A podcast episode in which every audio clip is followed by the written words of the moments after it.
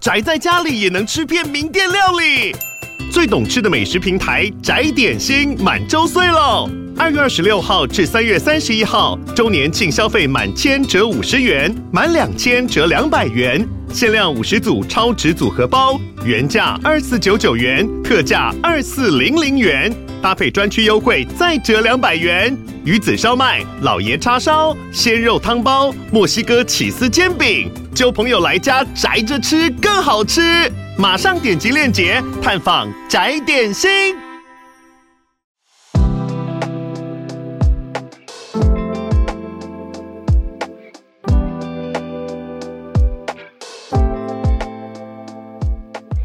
小鹿早安，大家早安。浩儿早安，大家早安，欢迎大家加入今天一月九号星期二的全球串联早安新闻。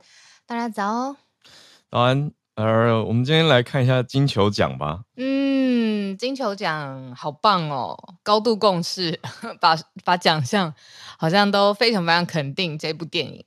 哦哦，因为那是因为你喜欢奥本海默，所以你你的第一个瞬间反应是很棒，就很棒。那不然呢？你听起来就觉得我，我有点意外，其实。为何？因为有其他强片你喜欢，是不是？就是、对我来说，Golden Globes，我觉得它音乐喜剧是就嗯强项嘛，应该说重大奖项嘛。嗯。再来就是戏剧类，当然也是一个很。大的重点，可是我以为他会把更多奖颁给芭比，就是金球奖的颁奖取向了。嗯嗯，因为你说音乐为主，嗯、然后元素上，嗯嗯嗯，就虽然它已经分成音乐喜剧类跟戏剧类两大类，可是我以为音乐喜剧这类别应该更多会是芭比拿下，就最后芭比只拿了两个奖，电影跟票房成就，还有最佳原创歌曲。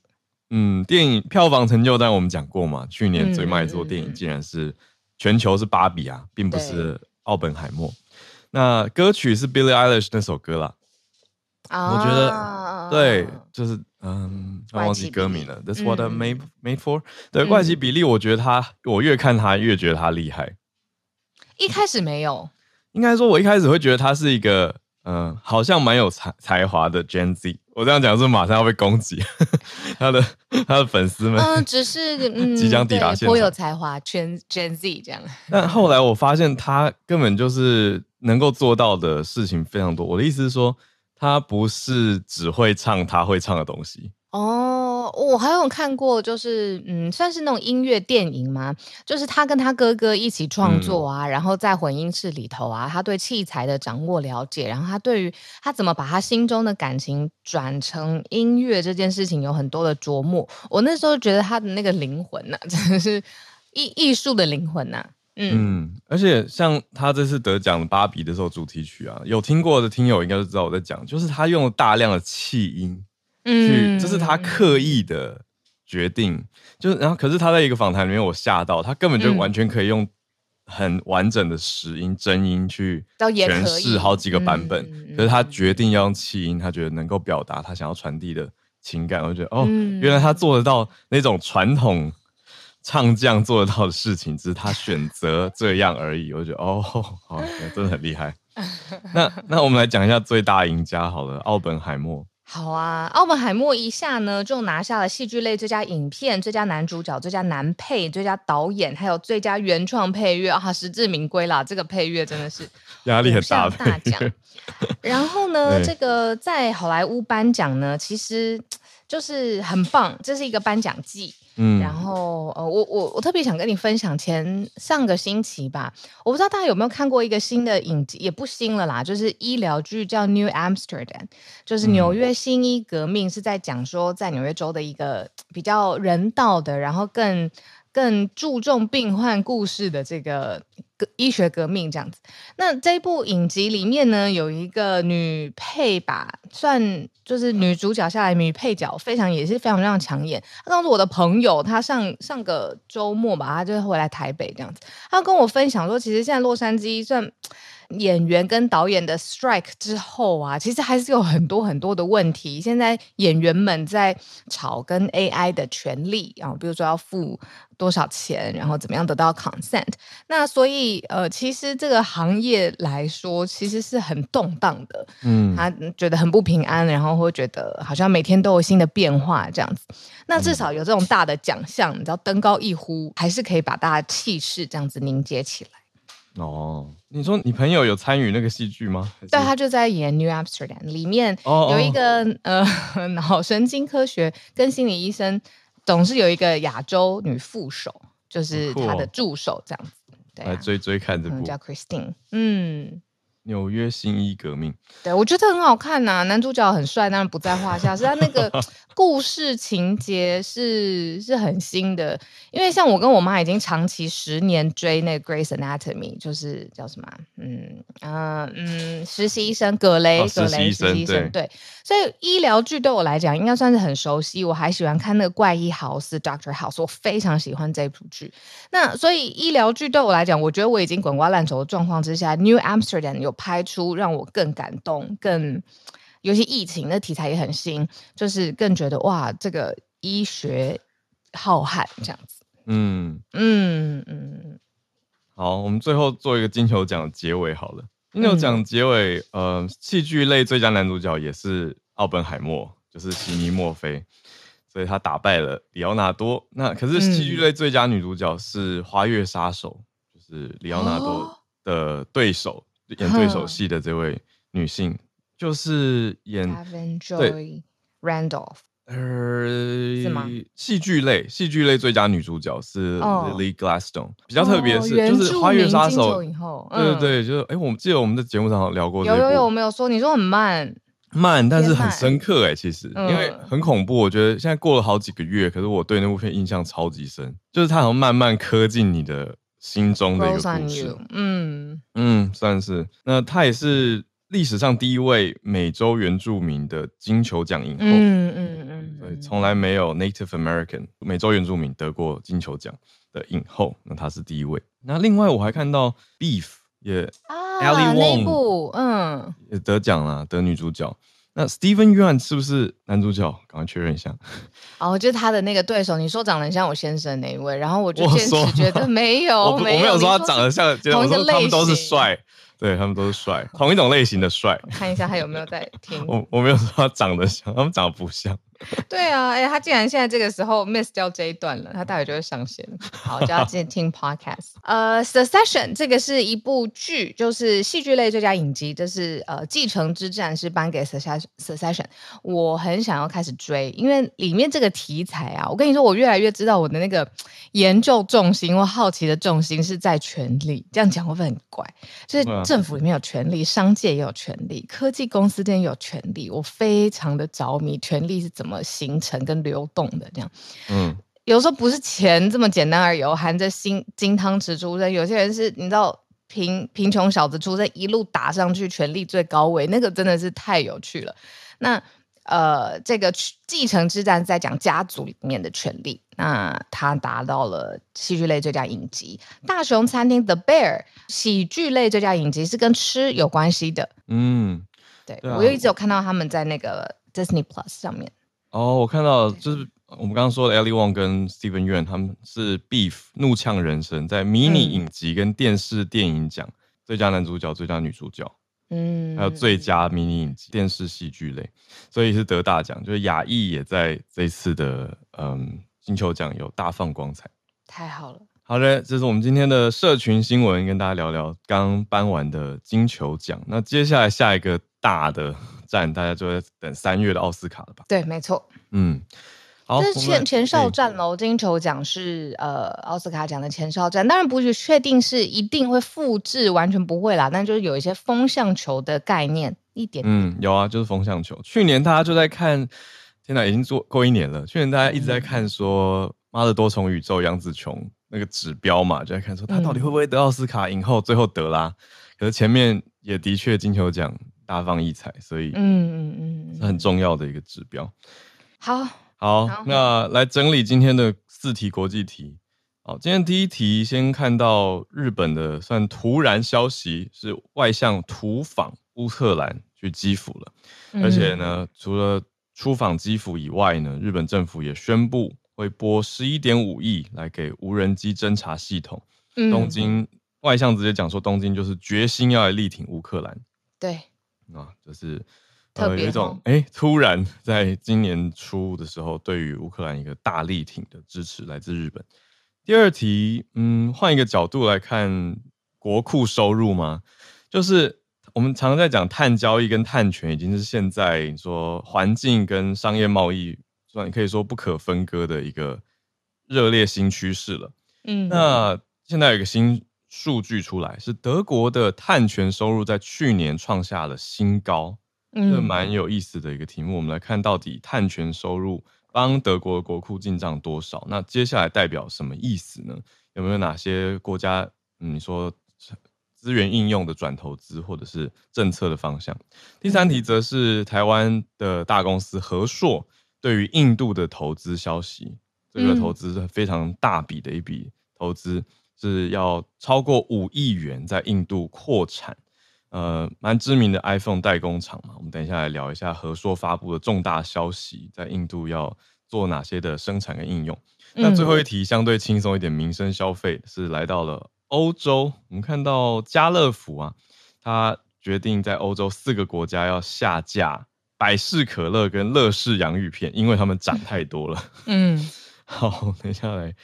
呃，最后一题蛮轻松的，那我们就先从东京开始讲起吧。外向突然来到了基辅，好，而且呢，如果早上新闻大家。在今年年初的时候，其实现在也还是年初啦，但是一回来我们就有说，嗯、在过年的时候，就是要跨到一月一号这一天，跟一月二号，就是二零二四刚刚揭开序幕的时候，其实是俄罗斯跟乌克兰的战争又再拉到一个新的层级的时候。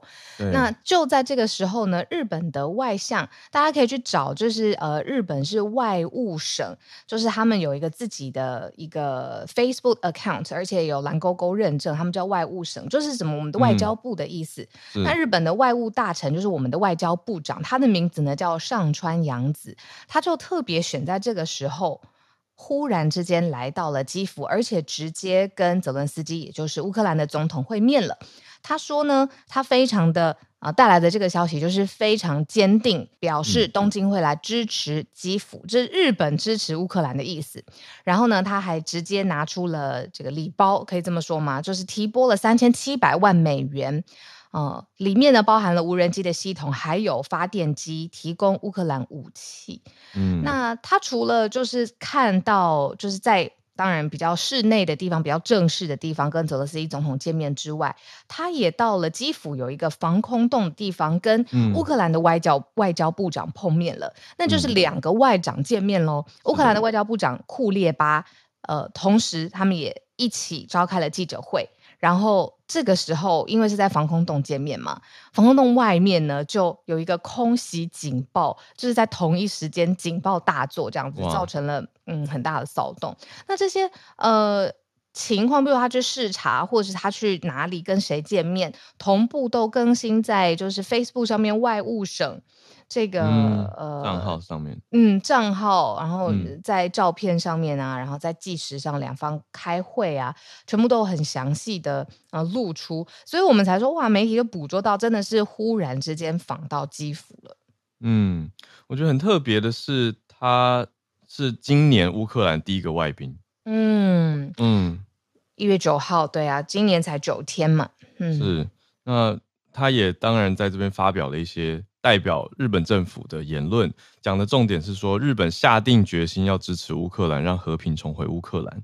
那我们拉长时间线来看的话，一转眼乌俄战争是从二零二二年，抱歉，二零二二年，二零二二年，好，所以到现在已经快要满两年了。嗯、对，所以快要满两年之际，这个时间点，日本伸出援手。那他的这个拜访呢，其实。在上川洋子，他上个礼拜有，他先前有宣布他要两个礼拜的出访，嗯，就他没有讲到乌克兰，这是比较特别的地方。他的计划两个礼拜里面是有波兰、芬兰、瑞典、荷兰、美国、加拿大、德国、土耳其这样子的一个欧美出访连线，嗯，可是乌克兰是算有点刻意的突然出访，嗯。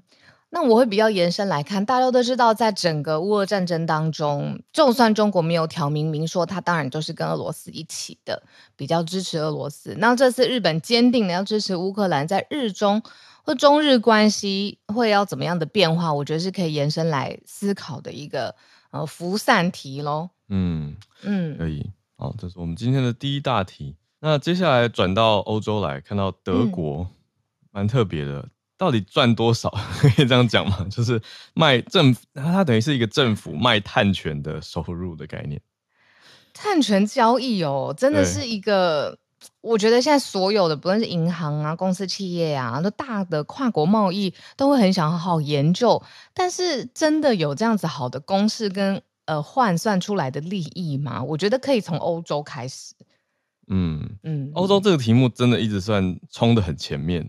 嗯，你说细节的细修也是一直到现在还在持续嘛？嗯，那我们先看看实质的数字好了。德国，嗯、对，德国去年的国库收入呢，里面有大概呃一百八十四亿欧元，新台币六千两百亿耶。对，是碳权的收入。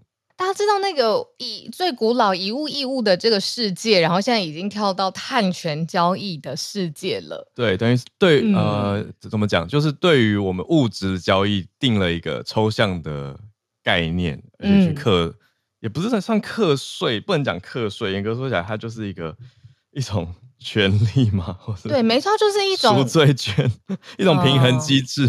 他、呃、会先定一个呃，比如说整个欧盟会定出一个排放总量上限，嗯，那所以就是在这个上限当中，大家要去买。如果你真的是会排放更多的碳，那你要有这个排放的碳权，你必须去购买。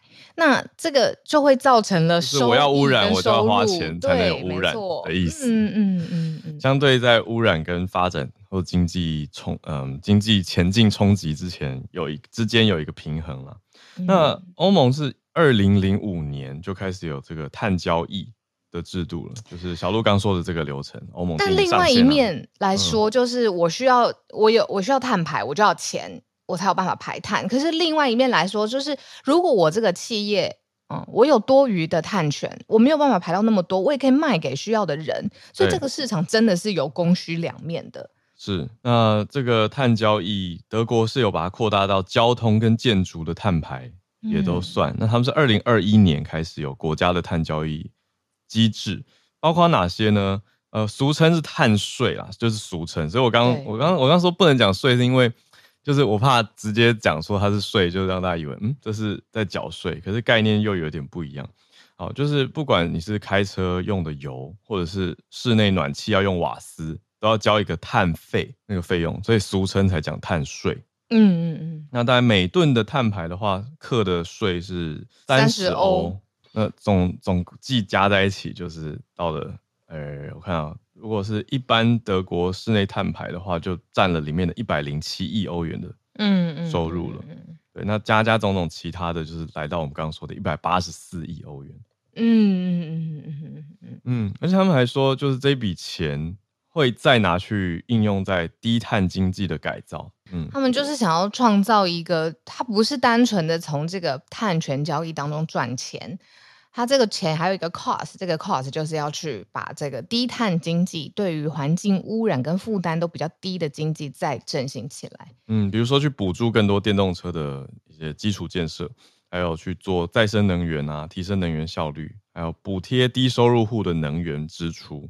嗯，这个应该是对于民众会相对比较有感的面向。嗯，我重点就是花在排碳是有价的，排碳有价。嗯对啊，你要排碳，好，我去买这个权利。你超过了这个规定的上限，你要再排，你要花更多的钱。那我比如说，我如果这个企业我有办法去降低我的碳排，嗯、那我就有多一条线，我可以赚钱，少花一些钱。对啊，哎，赚钱赚钱，嗯、呃，还可以赚钱，因为我省下来我可以卖给别人，我可以卖给变成一个产品的意思，对，不是应该说它变成一个销货收入。对啊，这是销售的输入，呃，收入。哎，我觉得这一题真的很棒，因为等于已经有一个具体的六千两百亿新台币的进账是德国政府因为这个碳权的收入的实际的收益。对啊，我觉得有意思的就是它本来是不存在这个世界上。你看，从欧盟刚刚我们说二零零五开始推这个东西嘛，嗯，那金钱是我们人类世界用来赋予价值的一个系统。嗯，意思就是欧盟它很努力的要赋予这个系统价值，然后逼大家跟进。嗯嗯，我讲逼然后有点直接。不会，我觉得 鼓励大家跟进，算是啦。那我就觉得想出来这一套碳权交易系统的人会很呃很厉害，毕竟他可以跳脱一个传统的我要买东西或者这个是实际的物品嘛，他想到权力的交换，权力的交换还有碳排权的交换，那这是一系列的。你说跳脱原始框架的思考，我昨天学到这个。你说 跳脱原始框架的思考。我昨天看听到一个一个人问问对方问题，他就问说，你怎么 escape your categorical thinking？我就觉得他这个 categorical thinking 用的很好，很酷。对啊、嗯，我觉得也可以翻成跳脱窠臼，对不对？对啊，我觉得厉害就是他带着大家一起改变价值观，而且有点半强制的感觉。嗯，那价值观呢？继续，我们换一个角度来到了印度还有台湾之间。台湾的大厂和硕。大家知道它很比较有名的名称吗？是 iPhone 的代工厂之一嘛？那它即将在印度扩产了，那宣布了，已经宣布了这个重大的消息，就说预计要投资十三亿卢比，换算成新台币的话，大概是五亿多，在印度要租地，还要违建厂房，要开始要生产跟营运来使用。那他代用他们的子公司是 Pegatron Technology India Private Limited。Limited，所以他就是印度的子公司来公告了，他们就说，诶、欸，已经跟当地的厂房，呃，一家厂商签订了一个施工的总承包工程合约，嗯，这是一个非常大的合约。童子贤呢是和硕董事长嘛，那诶、欸，我们节目其实常常。Sorry，就是下班经济学常常邀童子贤来讲。那每次大家看下面都有留言，就是说童子贤已经是上一个世代的，就是企业家了。因为童子贤他也有对于政界的投入跟参与嘛。那每次出现的时候，都有觉得哇，我们需要更新的现在的科技公司，更新的贴近这个世代脉动的思维。但是我想讲的就是，他到现在也在持续的做不同的布局，跟嗯、呃，你看他这次在印印度扩厂相关的话题，也都是因为哎，现在中国少子又变到哎，对，我们可以再找一题再讲那个中国的从一胎政策到松绑，到现在是有点压力，让女生多生一点的这个。专题这个我们可以再讲一下，因为现在中国的人力也变得比较少了，然后人工成本也比较高，所以他们在印度的布局其实是有很多综合的考量，也持续在让公司进步这样子。嗯，好，那关于这次印度投资的消息，可以再多补充一点，主要根据路透社的报道的话，是在印度的南部塔米尔这个地方。我记得我在节目上讲过，我的认知是哦，后来才知道，原来印度北边跟南边是可以讲完全彼此看不懂跟听不懂的语言的。就北边首都那边会以 Hindi 印地语为主嘛，那南边的大语言就是 Tamil，那刚好就是这个地方的名称，就是塔米尔。那这个地方也呃像嗯国际大公司苹果。绝对牵动很多嘛，在这个地方，塔米尔呢，苹果不只跟和硕有签约，他也跟一家他们的供应商叫做塔塔电子，这个也很有名的大公司。嗯、另外还有汽车大厂 Hyundai，就是现代汽车，都有巨额的投资协议。嗯，对，所以印度看起来像南部这边就会是一个苹果重镇啊。那概念上，很多专家在分析，就是讲说，哎，是不是要把越来越多的生产从中国移走、移出呢？那像和硕，他们现在在印度要建的已经不是第一座了，是要在印度努力也要建第二座工厂。那塔塔从去年开始在印度组装 iPhone，这些都是苹果供应链的相关消息，在印度。那我们嗯，从印度回来，民生消费吗？对，民生消费没有到回来了，继续去到法国去了。可是这真的蛮轻松的。对啊，就是大家。我不知道在台湾会有感觉吗？我们一边聊法国，呃，欧洲的家乐福也不止法国，欧洲家乐福一边聊聊台湾，会不会觉得百事可乐跟乐事洋芋片涨很多？我是真的观察不到，因为我没有在买这两个品相。哦，我我我是有的，哇，这样子凸显出来。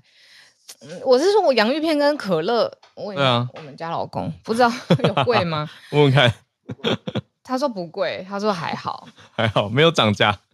其实他说，法国量饭店还有四个欧洲国家说里面的家乐福就是这间量饭店公司，它不会再卖这些，包括七喜汽水。哦，七喜在里面，对，对，主要是法国、意大利、西班牙、比利时这四国，就是 Carrefour 家乐福超级大的一个系统嘛，在世界各地做量贩。那他特别在这四个国家公告说，他要把百事可乐直接。他说 写的好明白哦，对，他说涨价到让人无法接受，然后放一个告示牌，然后就不再进百事可乐的产品了，就不上架。我不知道这是保护消费者还是怎么样。如果有人就是愿意以那个钱去买百事可乐跟七喜汽水，你为什么要挡他的路呢？哎，他的牌子就直接，虽然我算不懂法文，可是他写那个一个字我们认得，就是他写 “inacceptable”，应该就是法文的 unacceptable 的意思吧。呃，英文的 unacceptable 就无法接受，哦，因为这是太贵了，所以不会那么多人卖。那它又要有，比如说什么进货啊，人力的成本不太符合这个品相，它应该带来的钱。要不然你按照一个完全自由市场的机制，就是你标价，你有本事标这么贵，你就要去承受，就是市场上面有人买，会有人不买嘛。对。而且重点是在刚才浩尔讲这四个国家啊，有九千多间的家乐福，欸，哎、嗯，那全世界当中，这已经是三分之二的家乐福了，四个大的、哦、呃欧洲国家，哇，所以三分之二的家乐福不不进七喜、乐事、洋芋片跟百事可乐，对，这三家他们明显挑出来说涨价涨太夸张，所以接下来其实就是看这三家厂商有没有要做出一些回应了。因为去年家乐福就有发一个有意思的运动，叫做缩水式通膨 （shrinkflation） 嘛，就是有贴一些警告，对啦，它呃价钱没变，但是它里面就少了五片，类似像这样。那可是有趣的是，家乐福会把它标出来，有点像我贴给消费者看哪些有偷偷缩水式通膨。其实对消费者是是开心的吧？消费者会觉得哦，这个量贩店还不错啦，会帮我们照顾权益。偏激的一点，就是我偏要花这么多，有这种人这么偏激，应该也不会。我觉得他们就是会忍痛买下去。为什么不喜爱的喜爱的零食，就会觉得啊，虽然它在缩水式通膨，但我还是要吃。我还是爱它。对，可是家乐福至少会把去年开始有把有一段时间把它标出来，就贴上一个警告，嗯、让消费者知道你买的是缩水式通膨的商品。但现在它更直接，就是把。百事、乐事、七喜都下架，说不再进货。哇，好，这算相对民生轻松感觉的一个消息，但对这三家厂商来说一点也不轻松，他们业绩会大大受到冲击。好，这是我们今天的四题新闻盘点，准备要进全球串联的时间。小鹿今天对，我今天后续有安排，好的、啊，那我就在线上陪伴大家。好的，那我们就来跟大家串联啦。欢迎大家来举手分享你所关注的领域的消息，来跟大家连线分享。那我们跟汉超老师来连线。Hello，Howard，Hello，小鹿，早安，早安。你移动到怡宝了吗？呃，现在在 KL，移动，到 KL 了。移动的距离，移动的距离和速度都是有点夸张，所以我现在整个人蛮快的。对，我现在，我现在，我现在鼻腔里还是充满了这个鸽子粪的味道。这个啊，不过，不过，不过就是啊，马来西亚确实是一个旅游的好去处啊，这个好吃的东西很多，而且真的是不贵。呃，觉得能就是花比较低的价钱还能吃到美味食食物的啊，除了台湾，应该也只有马来西亚了。嗯，哎，不好意思啊，我没有收马来西亚旅游局的任何广告费用哦。啊。呃，这条消息呢，其实是来自美国，就是是间谍罪相关。那。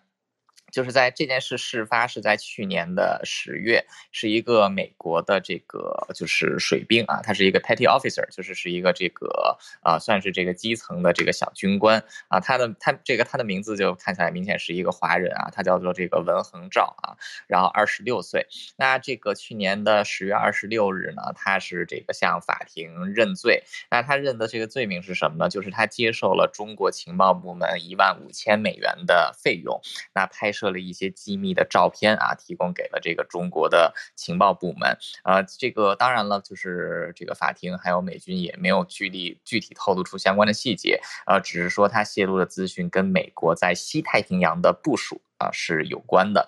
那今天是法庭正式对其定罪啊，罪名成立，并且处以这个二十七个月的监禁啊，所以算是这个间谍罪。成立。那当然了，就是这个美国，就是它其实是在去年大概八月左右的时候，就是为收受了这个贿赂啊，但是十月的时候就被发现，呃，说明美国的这个反情报部门体系，呃，其实效率还是蛮高，而且这个基本上都能抓得到。但从另外一方面说，也是就是中国为什么要急，就是要用各种方法啊，甚至是这个就是连照片都要要获取美军在西太平洋的部署啊。大家知道西太平洋这个最现在比较这个紧张的一个区域就是台海啊，所以这个再加上台湾大选啊，就是基本上就是两天两三天之内的事情了，呃，所以就不免让人多多遐想。呃，总而言之，就是这条消息虽然现在爆出来，但是也从侧面反映出台海局势的紧张啊，还有这个中美在台海地区博弈这个交锋的一环。呃，所以是把这个消息简简这个简要的分享给大家，也督促各位这个台湾的朋友们啊，能回去投票，尽快这个能能投票就投票，珍惜自己的这个民主权利。嗯，就是这样，谢谢。嗯，谢谢汉朝老师，帮大家带来这个消息。好，那我们再继续，真的很快耶，一转眼，今天礼拜二，在四天就要投票了，大家 记得通知单要要带哦。好，那 Elaine 应该还在移动中，可以让我们知道，如果你比较方便讲话，到了比较安静的环境的话，可以再开个麦克风，那我就知道了。那看看其他听友有没有什么。消息要跟大家补充，我自己这边有准备到一题啦，就是我们早上在选题的时候，我也觉得蛮蛮可以跟大家做一个广播宣布的是什么呢？是呃，西班牙的航空地勤也在罢工的事情。为什么说也在呢？是因为我们有讲到前几天才讲说英国是医疗系统嘛，英国的初级医师罢工，所以我才用了“也”这个字，就是诶，同样在欧洲。而是看到西班牙的地勤，我就讲一下这一则哦。那其他听友如果有想要来串联的话，欢迎准备举手来加入我们。呃，西班牙的国家航空公司就是 Iberia，他们呃地勤人员就已经发出了说要有四天的罢工，所以是马德里这边前几天开始的。那总总归下来有四百四十四个航班被取消，那也经过他们的一个周末还有圣诞假期的收假。所以影响到四万多名旅客，但概念上现在罢工应该是刚结束，所以尾声了。但大家还是注意一下，就是这个叫做伊比利亚航空的集团子公司，那大家可以注意一下，如果你的航班有经过西班牙，或者亲友有叫经过西班牙的话，稍微注意一下这个罢工，也可能会有一些的影响。那他们是号称说开工以后几个小时内就是正常运作。那慢慢的就回来了，对。可是要呈现的是，他们对于劳动权益也是有一些想法跟意见，啊，还在持续的协商当中。好，这是西班牙这边的看到的消息。看看 Elaine 是不是有到一个定点了，可以跟大家分享消息。我还在车上，嗯，呃，我试着看看分析。其实还好哎，因为他现在在就是。停停移动哦哦，原来如此，所以等下移动会比较大声。呃，我对我怕待我我快速讲完，就是现在就是呃主题就是有十项就是桑葚的食物，那其实这些食物其实就是我们平常都会吃的。嗯、那因为可能大家都知道，呃，台湾现在就是一个喜肾就是肾呃肾行率比较高的国家，嗯、所以就是有肾脏科医师就有。点出的十种食物正在缓慢的伤害肾脏，可是比较少被关注的。比如说，可能大家早餐都会吃一些可能呃谷物的早餐，啊、但是这个是桑葚。呃，我觉得他这边所分享的内容，主要就是假设你是每天吃的话，嗯、对，或者是一些比如说有葱花肉松卷、烧饼油条、锅贴、肉干。铁板面、三宝饭、炸鸡排、日式拉面、珍珠奶茶。那其实这些食物看起来，我们都会看看得出来，这些都是属于比较高油脂的，还有高果糖浆的。Oh. 所以如果你真的是每天吃的话，我觉得除了伤肾之外，你可能还会有高血脂的问题。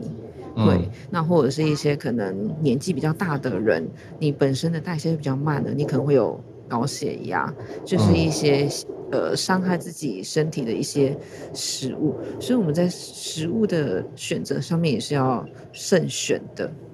嗯，对。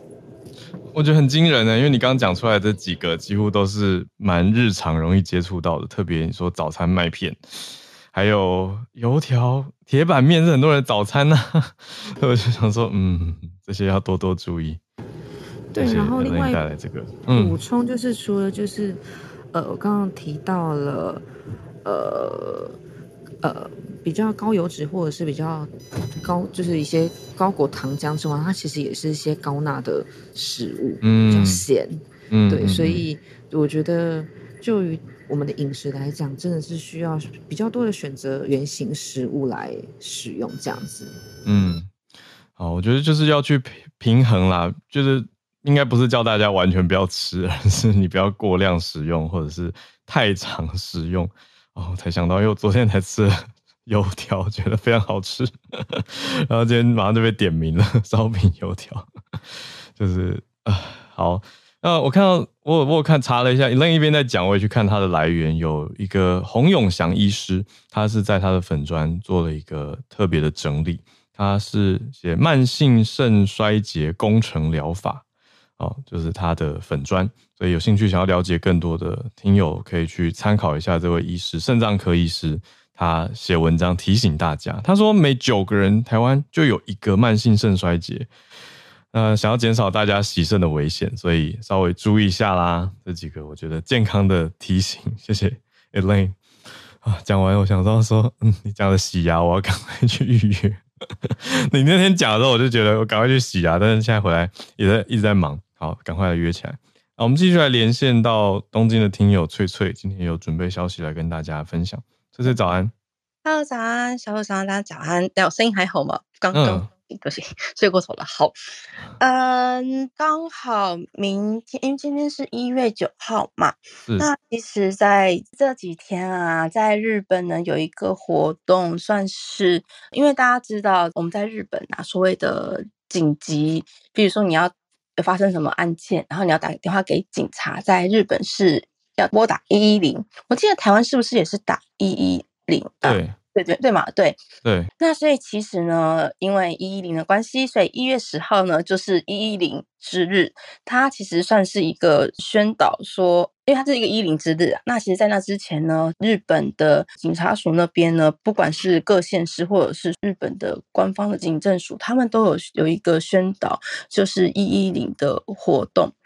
为什么呢？因为很简单，其实啊，去年啊，全国的一一零的报案事件当中呢，有多达两百一十三万件，是历史上最多。但是其中有两成却是跟真的急迫的事件是没有关，就是不是发生什么杀人命案啊，有人需要帮助。大部分的内容会是什么？嗯、比如说，哎，我电话不，我电视的画面坏掉了，然后、啊、这个打一一零。对，或是说什么我要问吊销驾照的事情，那甚至还有呢，是那种，嗯，他是说招招招不到计程车，然后就打一一零。对，为什么这么好笑？就是大家对于一一零，因为就是拨给警方嘛，警察那边，所以可能就会觉得说。对，这可能对当事人来讲是的确有点比较禁忌啦。可是实际上，这个其实也可以连接到我们之前一一直有在讲的，其实这就是浪费，就是所谓的警方资源。那可能真的在有急难救灾的时候，那一一零它也会怎么讲，失去它真的的功能。所以呢。他们这一次像是千叶县，他们就请那个好像艺人来做一日警长，然后来做呼吁。那就是警政署这边的呢，他们也是有，嗯，就是请了算是一个记者，那么说一个主播，然后来就是模拟，他就是一个。模拟说哦，我现在是一个接线人员，他就是模拟说，哎有一个人他就是遇到诈骗，那他就是透过引导的方式去问这个遇到诈骗人他的犯人的特征，然后呢，透透过指示呢，让这个警官立立刻赶赶到现场去做急救这样子。对，那所以呢，基本上这一次除了是呼吁一一零在紧急的时候再打以外，另外还有一个就是，其实呢，警方他们有一个电话，哎，对，就是顺便跟如果这样住在日本的听友也可以跟大家讲，就是他们另外一个电话号码叫做九一一零，这个电话号码呢是专门就是一个咨询专线，什么可以咨询，例如说，哎，你可能遇到一些事情，比如说好像类似像诈骗也可以。或者是说，嗯，比如说你想要检举什么人，或者说你有很多不安的事情，呃，就是除了，因为其实一一零的紧急，就是比如说突然遇到杀人事件，遇到有人跳楼，这一些都是一定要在当下要有警察去帮忙。嗯、那这个打一一零没有问题。那九一一零的话呢，就是咨询，你你想要谈，对，咨询算分流的意思。可是我我我觉得一大重点是，是不是一定要讲日文？嗯对，目前的话，真的就是要讲日文居多，因为它并没有出现那个讲中文的选项。呃，对。那另外就是呢，如果说你是跟儿童相关的话，那它又会有另外一个窗口会服务这样子。其实九一一零这个东西啊，我以前真的不知道，那也是我最近散步的时候经过。好像是消防局吧，他就贴了一个说，嗯，有任何事情，如果是要讨论咨询的话，请拨打九一一零。为什么消防局也会出现这个？那也是因为可能消防局他们也遇到很多像我刚刚讲的，就是没有必要通告通报。对，不必要对的事情，对，然后我才发现哦，原来有这个东西，所以我才去就是仔细的看，就发现哎，现在没想到就是刚好有一个这样子的一个宣导活动，这样子，嗯、对。但是想到就是小朋友们这些青少年的服务的话，我之前也有分享过，就是他们有一个是用 Line，或者是就是有一个是什么样专门听你烦恼的一个专线，这样、嗯、这个也还蛮需要注意的啦。嗯、那我记得日本的消防就是有关于。火灾警报的话，应该是一一九。我记得这点其实也跟台湾一样，嗯、对啊，我觉得还蛮蛮有趣的。台湾跟日本用的，不知道是不是有什么关系，说不定之后可以查来再跟大家稍微分享一下这样子。嗯、今天就分享到这边，好，好，非常感谢翠翠，就是 冲上来跟我们 分享。那我看到一位我们的听友 Sonia，一阵子之前他有来跟我们分享过英国王室的这个刺绣，因为 Sonia 的专业就是研究。刺绣的花纹，对吗？那今天我看到你有特别准备了要跟我们分享。早安，早鸟。早安，浩尔，早安，大家早安。好呃，我是本身是做刺绣，但是所以就是也有兴趣就研究一些一点刺绣的东西的。嗯、然后呃，前几天呃，新年的我记得早安新闻有分享过，丹麦女王就是一月一号。新年演讲的时候就就是宣布她退位嘛，然后就想要分享一下，她是一个很有趣的，就是跟大家传统对皇室印象很不一样的女王。我想应该很多人知道说她就是什么，听说她会上上市场买菜啊之类的。哦、对，她就是一个很亲民的女王，所以她在丹麦的支持度非常非常高。然后呃，她就是。我觉得很有趣的是他，他就算当了女王之后，他完全没有放弃他自己的兴趣。就是他，比如说他很喜欢画画，所以他还有在欧洲就是做过很多巡回的那个画展。嗯、然后，而且呃，大家知道那个《魔戒》的那个小说啊，《魔戒三部曲》的插画就是丹麦版呢，是女王绘制的。哦、对，所以他就是真的是一个 皇室艺术家。嗯、然后。他呃，他是现在就接下来他十四号就会退位嘛？嗯、那他退位之后呢，就会世界上目前就没有女王了，全部都是国王。哦、对，嗯、所以就代表说历史上的唯一女性的皇室在位者就是退走入历史。目前啦，嗯、这样。然后呃，他跟呃大家都知道英国女王的那个。穿衣风格就是一个那个色票，那个 Pantone 的那个色票。你如果把它摊开的话，就是女王可以都穿超级鲜艳，然后都整套套装饰。是但是那个我现在头像上面的这个呃，这个是丹麦女王。那个对对，这是丹麦女王。丹麦女王，嗯、对，她就是印花印花大王，印花。哦，她身上的洋装是有印花的。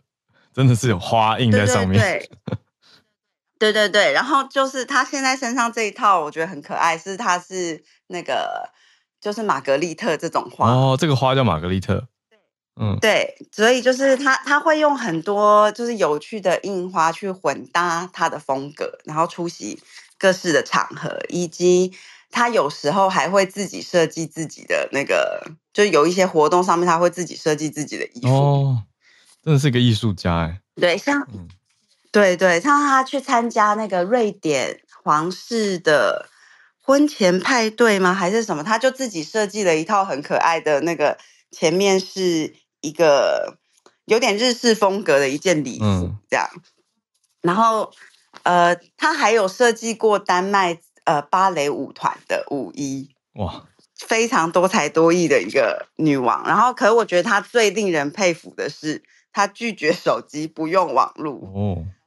然后，所以她是一个完全就是不使用网络的女王。然后，她觉得她就是这样子的生活，她非常开心。这样，嗯、已经八十岁了，想要跟大家分享。对对，所以就是她，好像她退位之后的话，就她是现在还在位最长的皇室的人员嘛，嗯、然后她退位之后就会变成文莱的国王的样子，就是在位最久，目前在位最久的皇室人员。对对对，没错没错。然后她在丹麦历史上面的话，也是她是史上第二位的女王。嗯嗯，对，我觉得她的风格很可爱。如果大家有兴趣的话。